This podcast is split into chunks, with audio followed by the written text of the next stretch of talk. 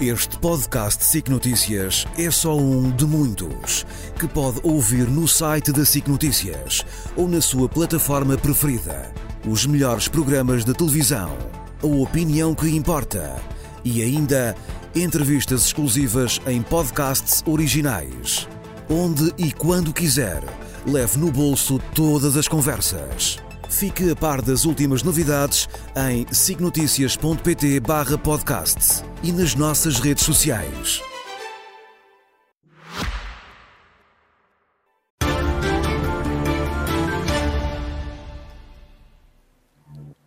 Hoje, com um olhar sobre os protestos da PSP, também vai analisar a última sondagem SIC Expresso para as legislativas, nomeadamente o crescimento do Chega. Mas neste dia, Luís Marcos Mendes, muito boa noite. Olá, claro. Boa é noite. inevitável começar Sim. pelas legislativas regionais nos Açores. Apesar de não termos resultados finais, temos uma projeção da RTP que dá a vitória à coligação PSD-CDS-PPM. Bom, é mesmo o único dado que temos neste momento. Portanto, só posso emitir opinião na base desta projeção feita pela Universidade Católica, que aponta para uma vitória que pode ser de maioria absoluta ou, Ou não. não. ser de maioria absoluta, da parte da AD e, e uma derrota do Partido Socialista. Eu diria, a partir destas projeções da, da Universidade Católica, em primeiro lugar, o seguinte: é uma grande vitória da Aliança Democrática. Ou seja, a AD, PSD, neste caso, CDS e PPM, ganham face às expectativas, face ao passado e face à governação. Ou seja, o que é que é face às expectativas? Tudo o que se apontava ao longo da semana com base numa outra sondagem da Universidade Católica é uma de duas coisas. Ou que a AD ia perder, ou que ia ter uma vitória pífia, a precisar, portanto, de outros, designadamente o Chega. Eu julgo que estes dados apontam exatamente em sentido contrário. De não necessitar do Chega. Sim, já lá vamos. Não vai ser preciso o Chega, mas já lá vamos. Segundo dado, para além de ganhar face às expectativas, ganha face ao passado. O PSD já não tinha uma vitória nos Açores, sabe há quantos anos? 32 anos. Desde 1992. Desde Mota Amaral. E, portanto, é Bolieiro, José Manuel Bolieiro fica na história porque, de facto, volta, volta a colocar o PSD na rota das vitórias. Depois é, é também uma grande vitória perante a governação, porque é assim, tenho para mim sempre o seguinte: umas eleições como estas são, em primeiro lugar, um julgamento de quem está no governo, um julgamento da ação governativa, dos resultados, das melhorias. Pois bem, isto, este resultado, a confirmar-se, claro, mostra que a governação estava bem vista, que o governo estava bem visto. E, portanto, que foi um erro o governo ser derrubado, porque o governo foi derrubado por causa do orçamento. Portanto, nesse plano é a confirmarem-se, sempre a confirmarem-se estas projeções, é uma grande vitória. Sim. Depois, em segundo lugar, é uma derrota do Partido Socialista que pode ser relativamente pesada. Porquê? Porque é uma derrota face às expectativas, face aos resultados anteriores e na estratégia. Porquê? Em primeiro lugar, as expectativas é de que o PS pudesse ganhar, eventualmente ganhar. As sondagens apontavam últimas nesse sentido. Segundo, não acontece. Segundo, há quatro anos, Vasco Cordeiro e o Partido Socialista ganharam, as Ganharam. eleições com 39%. Depois não conseguiram foi formar governo com 39%. Agora, a projeção da Universidade Católica aponta para o máximo de 37%. Portanto, perde também face ao resultado. E, finalmente, perde na estratégia. Qual foi a estratégia do Partido Socialista durante esta campanha inteira nos Açores? Associar o Chega à AD. Vasco Cordeiro até dizia, estão aqui quatro partidos, PSD, CDS, PPM e o Chega. Pois bem, este papão do Chega não colou não deu resultado. A ideia era que desse resultado para fazer baixar a coligação, para que os, os votos mais moderados fossem parar ao Partido Socialista. Esta estratégia não teve sucesso, não, teve êxito. Em Portanto, o Chega terceiro lugar, cresceu. como? De acordo com a projeção, o Chega também cresceu. O Chega também cresce. Para pelo menos um Isso era inevitável. Mas há aqui este paradoxo relativamente ao Chega. Por isso é que o Chega pode ter um bom resultado com sabor amargo. Porquê? Porque eu acho que o Chega, independentemente de qual seja o resultado final, faça esta sondagem, o Chega já não é necessário para uma solução governativa. Três hipóteses.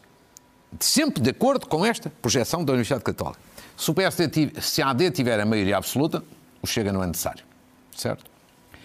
Se faltar eventualmente um deputado para a maioria absoluta, porque isto vai ser muito res-vés, pode até haver a iniciativa liberal. Que tem uma projeção de ter um deputado. E, portanto, o Chega também é necessário. Mas, noutra hipótese, não havendo maioria absoluta e não havendo iniciativa liberal, o líder José Manuel Bolieiro, o líder do PSD chefe do governo, pode fazer um governo de maioria relativa. Pode fazer um governo de minoria. Pode fazer um, um governo como António Guterres fez em Portugal há anos atrás. E porquê? Porque esse governo só pode ser derrubado no Parlamento Regional, por estes dados que aqui estão, se o Partido Socialista e o Chega se juntarem, se unirem, se coligarem. Ora, isso é impossível. Ora, isso é a chamada tarefa impossível. Não, oh, claro, impossível. Se isso acontecesse nos Açores, Luís Montenegro ganhava as eleições em Portugal sem precisar fazer da campanha, porque isso seria simultaneamente mal para o PS e mal para o Chega. Portanto, daí abaixo eles nunca vão cair.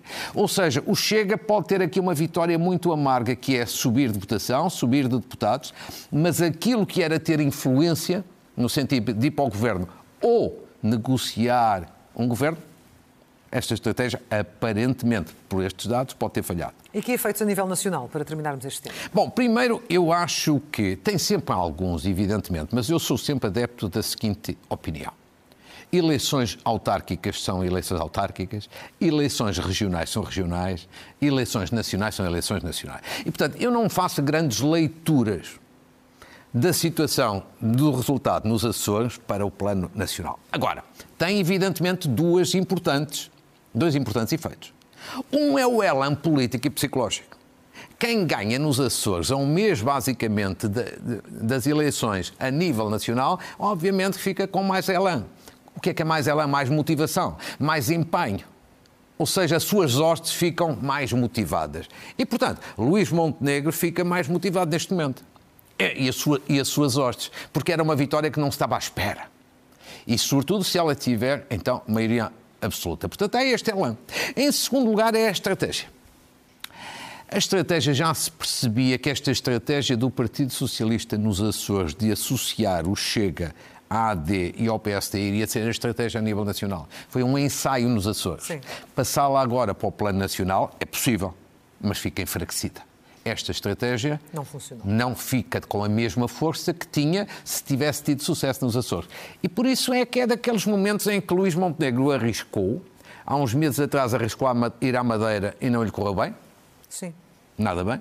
Agora arrisca ir aos Açores, toda a gente achava que iria correr mal, mas pode correr bem. Em qualquer circunstância, deixemos ver os resultados. Isto são apenas projeções, projeções, e às vezes podem falhar. Bom, estamos também a caminho das legislativas e saiu esta semana a sondagem SIC Expresso que, além de, de um empate Sim. técnico entre o PS e a AD, revela também um crescimento ainda maior do que anterior Sim. do partido Chega. Que leitura faz destes resultados? Quer dizer, esta sondagem que a SIC e o Expresso fizeram, que eu acho que é uma sondagem muito profissional, muito completa, eu acho que é muito desafiante em dois planos. Primeiro, porque mostra que há um empate técnico entre PS e AD, embora com o Partido Socialista dois pontos à frente.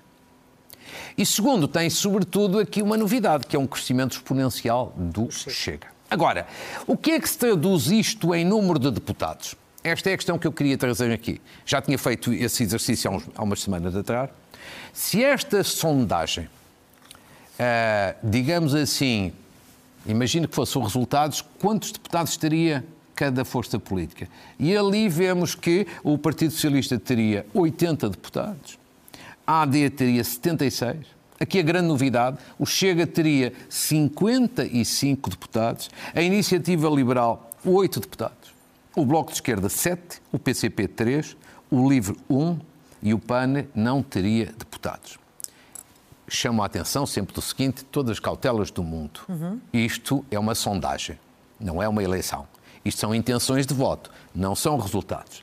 Agora, perante esta sondagem, este é o exercício matemático que é possível fazer, simulando a distribuição de deputados. E até lhe digo mais: anteontem, sexta-feira, saiu também um exercício exatamente parecido com este, num site espanhol, em que a partir desta sondagem também fizeram uma distribuição de deputados e os resultados são praticamente ah, iguais. Pequeníssimas eh, diferenças.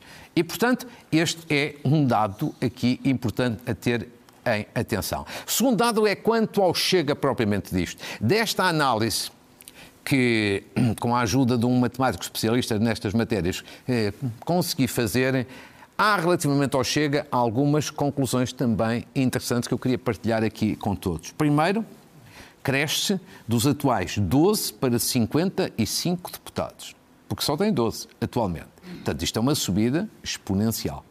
Chama a atenção que o PRD, que muita gente já não se lembra o que é que foi, que foi um partido que surgiu ali na área do Partido Socialista em 1985, chegou a ter 45 deputados. Uhum. Depois, passado dois, três anos, acabou. Foi um Mas estes 55 do Chega são mais do que os 45, sendo que na altura a Assembleia da República tinha eh, 250 deputados. Depois o Chega, também segundo esta sondagem, elege deputados em todos os distritos, todos.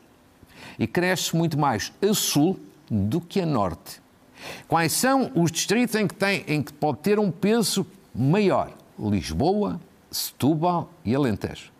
São, porventura, as regiões onde tem mais peso. E então, em Lisboa e Setúbal, muito mais do que, por exemplo, em termos relativos, comparados, por exemplo, com o Porto.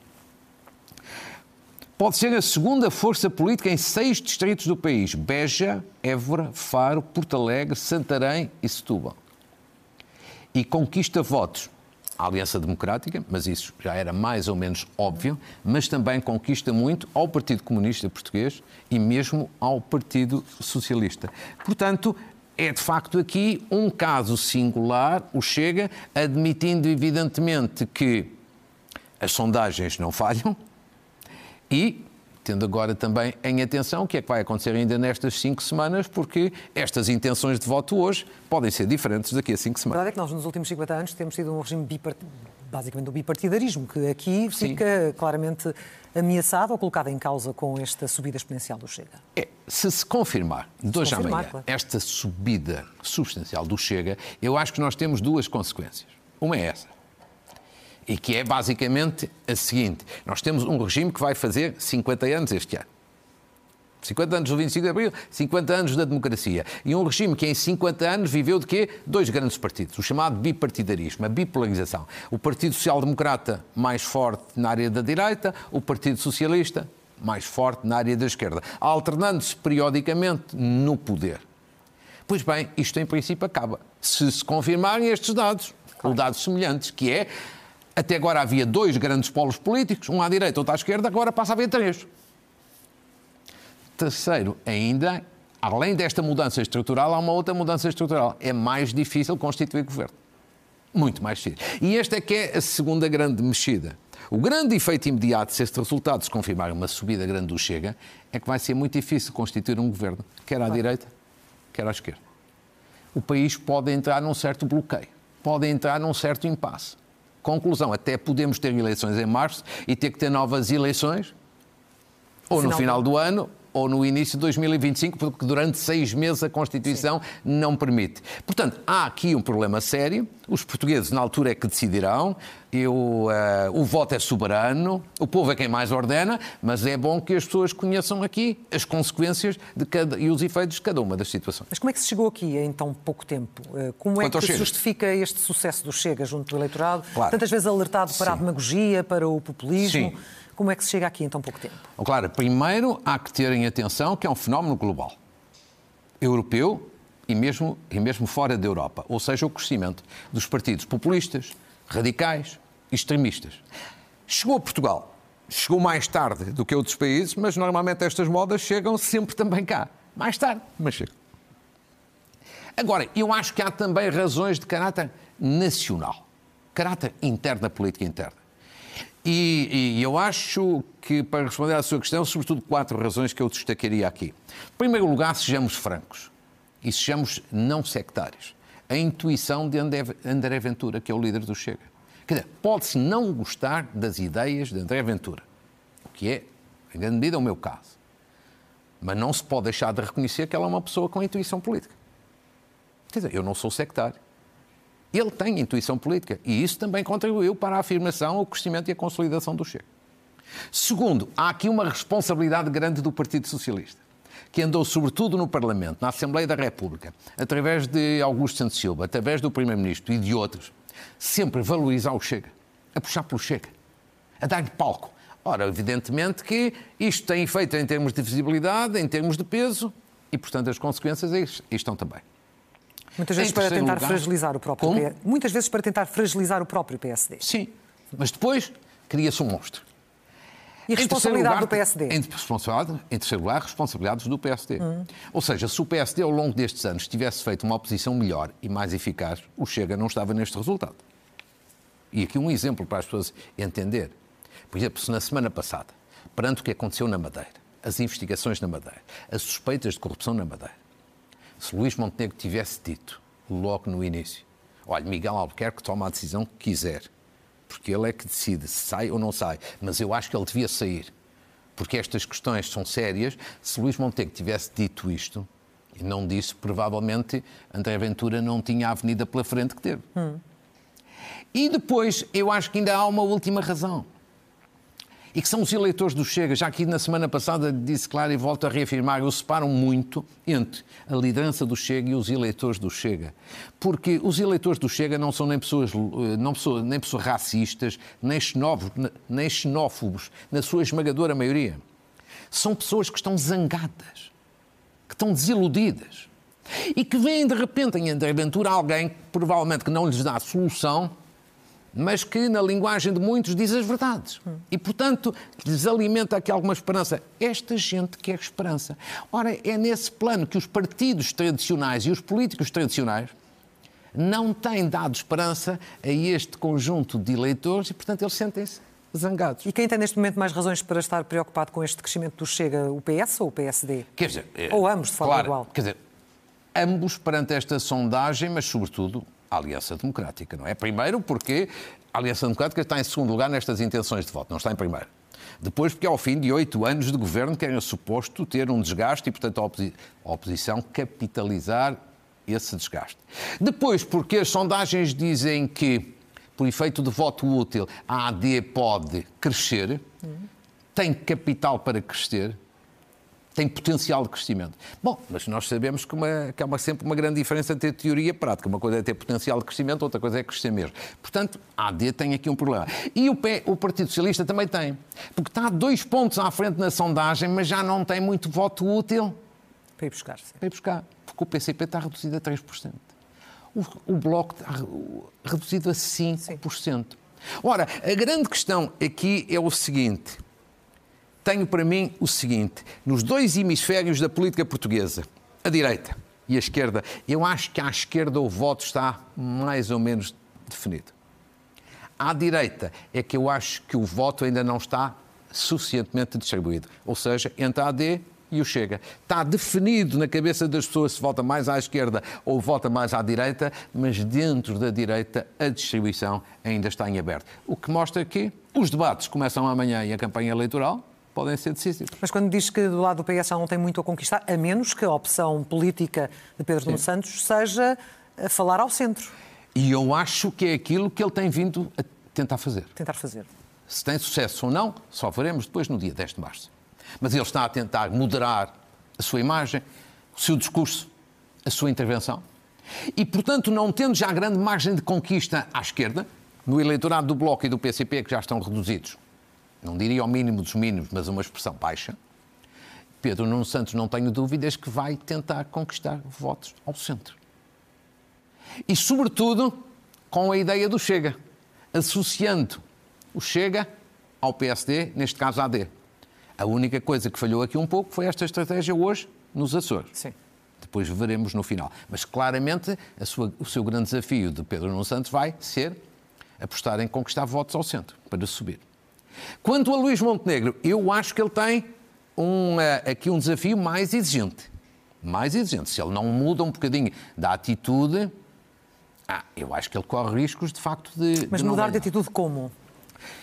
Em dois sentidos. Eu acho que ele tem que ter um discurso mais pela positiva. Um discurso de esperança.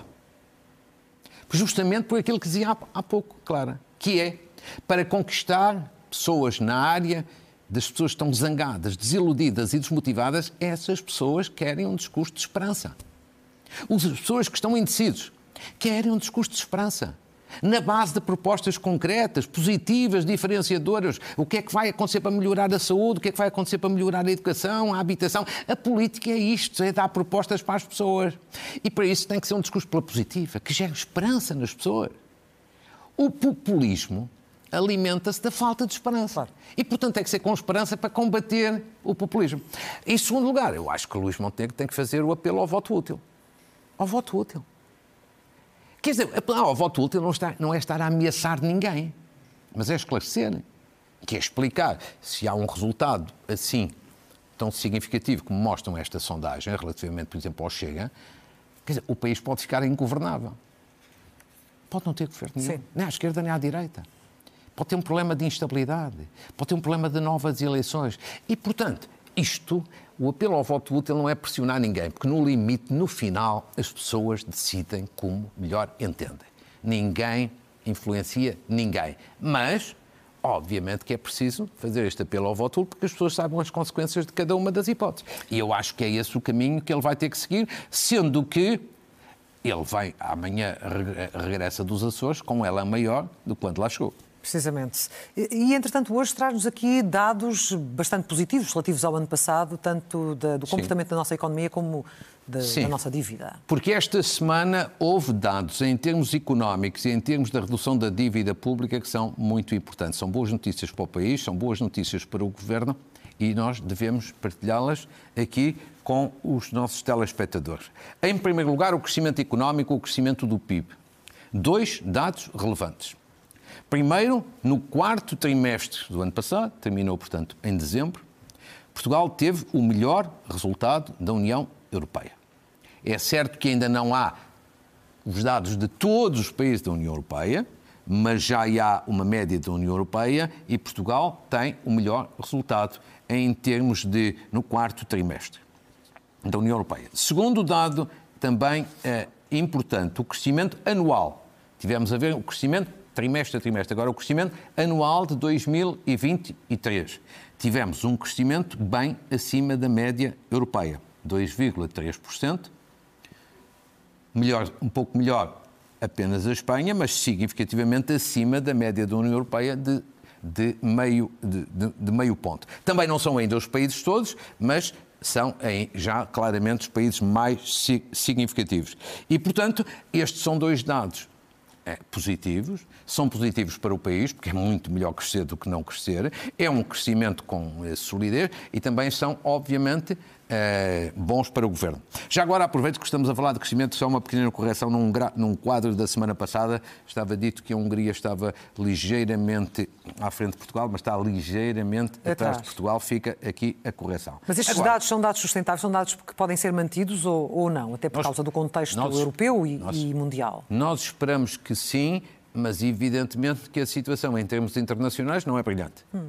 Nem na Europa, a Alemanha Em está recessão. em recessão e é o grande motor do crescimento da Europa, nem fora da Europa. Portanto, temos de ter em atenção o próprio Orçamento de Estado que o Governo apresentou para este ano, 2024, prevê um crescimento bem, infelizmente, abaixo deste que se registrou. Agora, há uma outra notícia também. Isto foi o crescimento económico. Agora vamos à dívida pública. Há uma boa notícia também, muito boa, relativamente à dívida pública, que é a dívida pública, o ano passado, 2023, ficou abaixo de 100% do PIB, da riqueza nacional. Isto é a primeira vez que acontece desde 2009, Sim. há 14 anos. E, portanto, tem um certo caráter histórico. Mais ainda, segundo dado importante, Portugal saiu da cauda da Europa em matéria de eh, dívida. Como se vê, Portugal está hoje melhor que a Espanha, que a Bélgica, que a França, que a Itália, que a Grécia. Ora, tradicionalmente nós estávamos ligados aqui sempre ao pior da Europa. Grécia e Itália. Agora descolamos.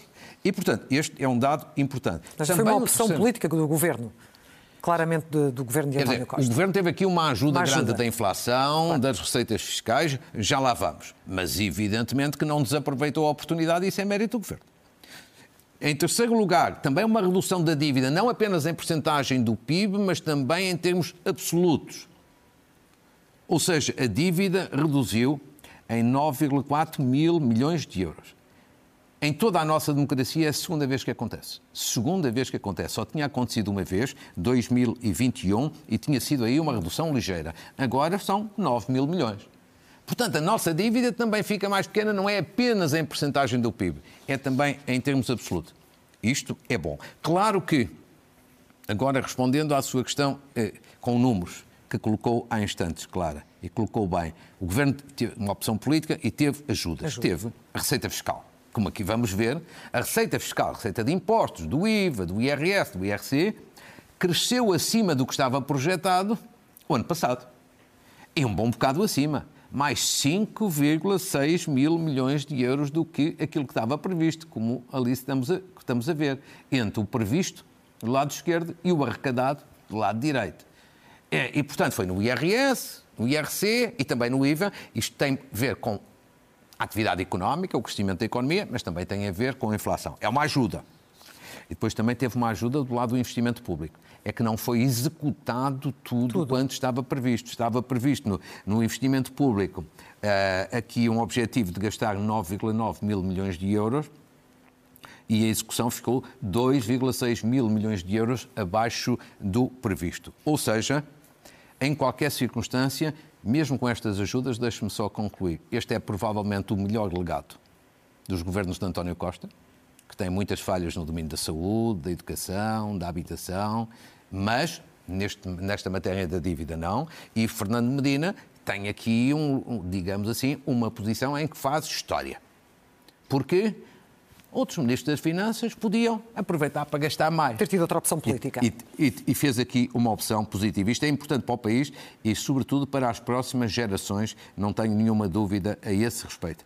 E já agora, já que falamos em novas gerações, de uma forma muito rápida, deixe-me só dizer que, nem por acaso, ah, esta semana um conjunto de jovens lançou um manifesto que eu queria aqui saudar imenso, que se chama Ter Voz na Matéria tem muito a ver com tem tudo a ver com o país. E é um manifesto de vários jovens, também já assinado com várias figuras públicas à esquerda, à direita. É um manifesto que eu acho muito positivo, que deve ser lido e que deve ser apoiado, porque tem tudo aquilo que me parece importante: sonho, ambição, orgulho em Portugal, não querer desistir do país, querer participar e querer ser parte da solução. Portanto, estes jovens merecem um cumprimento especial e eu acho que as pessoas devem visitar este, este ter site, voz na matéria. Ter voz na matéria. Ter voz na matéria. É muito positivo. Bom, esta foi uma semana em que, aliás, hoje o noticiário foi muito marcado por este tema da, da, dos polícias, das forças de segurança. Subiram um tom estes protestos. Um, o ministro hoje falou em insubordinação, abre inquéritos, nomeadamente a ameaças ao Sim. boicote eleitoral. Vamos recordar, antes de mais, essas declarações feitas ontem na SIC Notícias eh, pelo presidente do Sindicato Nacional da Polícia. Eu temo que se calhar o Sr. Primeiro-Ministro não vai ficar em funções só até dia 10 de março, se calhar para além do dia 10 de março. Significa que as eleições legislativas de 10 de março podem estar em risco? Eu, eu julgo que pode haver essa possibilidade, porque quem transporta os boletins de voto são as forças de segurança, quem transporta as urnas de, vo as urnas de voto são os, as forças de segurança. Declarações que não agradaram a ninguém. Sim. A ninguém. Não, eu acho que estas declarações são absolutamente inaceitáveis. Deixe-me dizer, em a da verdade, que uh, o mesmo presidente deste sindicato já fez algumas declarações hoje em sentido corretivo, a corrigir. Sim. Mas o mal está feito. O mal está feito com aquelas declarações. Porque, assim, evidentemente que aquelas declarações não têm a ver com o, o, que pensam todos os agentes das forças de segurança, designadamente da, da PSP. Mas são inaceitáveis porquê? Porque são uma ameaça ao boicote, ao boicote das eleições são uma insinuação, ou seja, são uma ameaça à indisciplina, à insubordinação, ao desafio ao Estado de Direito, por parte de agentes das forças de segurança, cuja missão fundamental é justamente que fazer respeitar a lei e a autoridade e a ordem. Portanto, isto é o pior exemplo possível. E, portanto, isto, evidentemente, é todos os títulos inaceitável. Não há mais nem meio mais para este tipo de uh, declarações. Aqui chegados, deixe-me só dizer de uma forma breve. Eu acho que nesta matéria há três questões distintas que os agentes da PSP e da GNR deviam ter muita atenção. Primeiro ponto, eles têm toda a razão, do meu ponto de vista, nas reivindicações que fazem. O governo errou, e muito, ao tomar uma decisão em relação à Polícia Judiciária e não ter decisão equivalente em relação à PSP e à GNR. Já toda a gente lhes deu razão. Segundo ponto, tem todo o direito de protestar, mas desde que os protestos sejam dentro da lei, dentro do Estado de Direito, que não signifiquem ilegalidade, indisciplina ou insubordinação. Ou seja, à margem da lei, não pode ser. Terceiro, Os polícias, os agentes das forças de segurança deviam pensar o seguinte: quando começam a exagerar, ainda que sejam poucos, contaminam a situação em geral e as reivindicações e, e os protestos e manifestações excessivas de uns fazem com, com que eles percam razão. Ou seja, eles têm razão. Mas se exagerarem nos seus protestos, aos olhos das pessoas, perdem razão. E eles deviam pensar nisso com muito cuidado, sobretudo por esta razão. Este assunto vai ter que ser resolvido pelo governo que saiu das eleições do 10 de março. Uhum. E, portanto, neste momento, eu acho bem que chamem a atenção das suas pretensões, mas que o façam dentro da lei e que, sobretudo, não comprometam a razão que têm. Senão, de hoje à amanhã têm a razão, mas as pessoas já não nos dão razão. Não é comparável à luta dos agricultores? É diferente. A dos agricultores eu acho que é uma luta diferente. É uma luta, primeiro, é mais antiga, segunda, é europeia, também é nacional.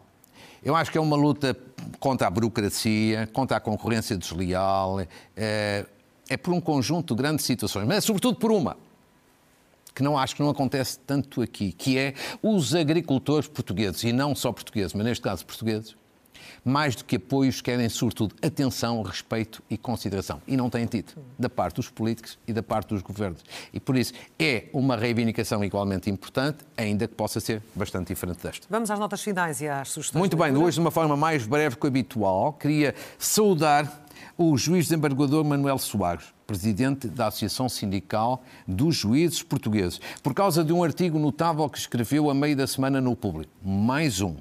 Porque este artigo é, sobretudo, um contributo importante para uma reforma na área da justiça criminal.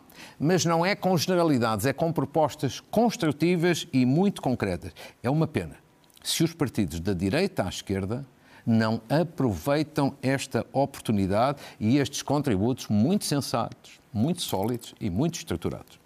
Depois queria saudar também o Dr. Luís Neves, diretor nacional da Polícia Judiciária, perante algumas questões que se tinham colocado e dúvidas relativamente às investigações na Madeira, deu uma conferência de imprensa e veio esclarecer. É um bom exemplo. Ninguém está acima do escrutínio e ele deu um exemplo e, sobretudo, porque respondeu a todas as questões com personalidade e com consistência. Uma saudação a Luís Fernandes. Quem é Luís Fernandes? Uma pessoa que tem 50 anos como presidente do coral Luísa Todi em Setúbal. Fez agora recentemente 50 anos à frente, cinco décadas à frente desta instituição de grande referência no domínio da cultura. Uma saudação também ao IPO de Lisboa, que fez no mês passado, estamos a ver um livrinho relativo justamente a essa efeméride, 100 anos. Em dezembro do ano passado, 100 anos a salvar vidas, com uma personalidade central neste livro, que é o médico Francisco Gentil.